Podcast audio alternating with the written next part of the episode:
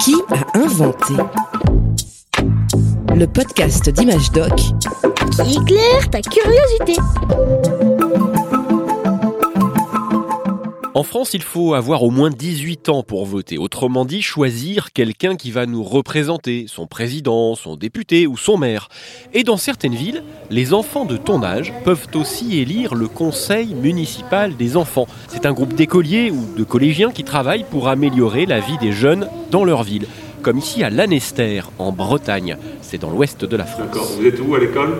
Dans la grande salle du conseil municipal, une trentaine d'écoliers et de collégiens discutent avec le maire de la ville. Vous savez, hein, euh, le maire, il, il est souvent, on lui demande souvent de couper les arbres.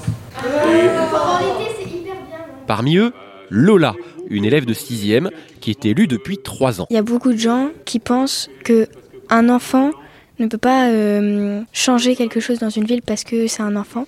Et en fait, le conseil municipal, bah, justement, ça sert à prouver que les enfants servent à quelque chose dans la ville. Ils peuvent euh, changer la ville. Assis un peu plus loin se trouve Tao. Lui, il a 10 ans. Il est en CM2. C'est la première année qu'il participe au conseil municipal des enfants. Dès que tu es élu, tu reçois un papier chez toi, comme quoi disant il y a une formation euh, à quoi ça sert d'être élu et euh, bah, à quoi tu pourrais euh, faire changer la ville. Après cette petite formation, place aux choses sérieuses. Les enfants se répartissent en groupes, on dit des commissions, et chaque groupe s'occupe d'un thème précis. On choisit une, une commission. Quand j'ai été élue, j'ai commencé avec la restauration scolaire.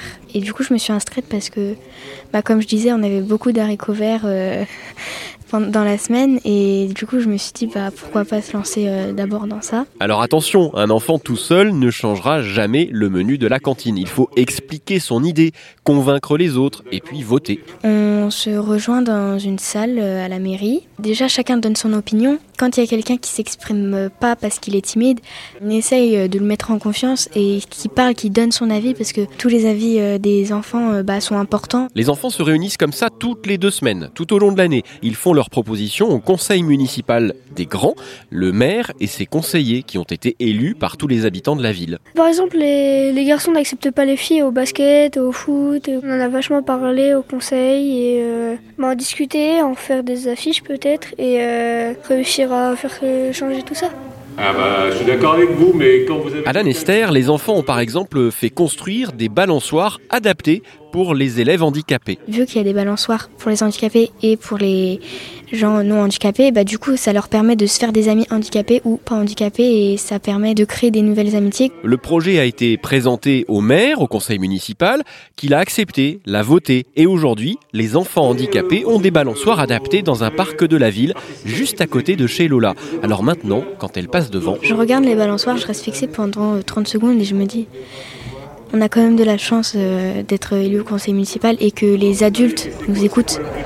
Vous viendrez avec moi pour expliquer là aux grands... toi aussi tu as sûrement des idées pour améliorer la vie des enfants. Renseigne-toi ou demande à tes parents de t'aider. Il y a peut-être un conseil municipal des enfants dans ta ville. Un podcast original, Bayard Jeunesse, Billy de Cast.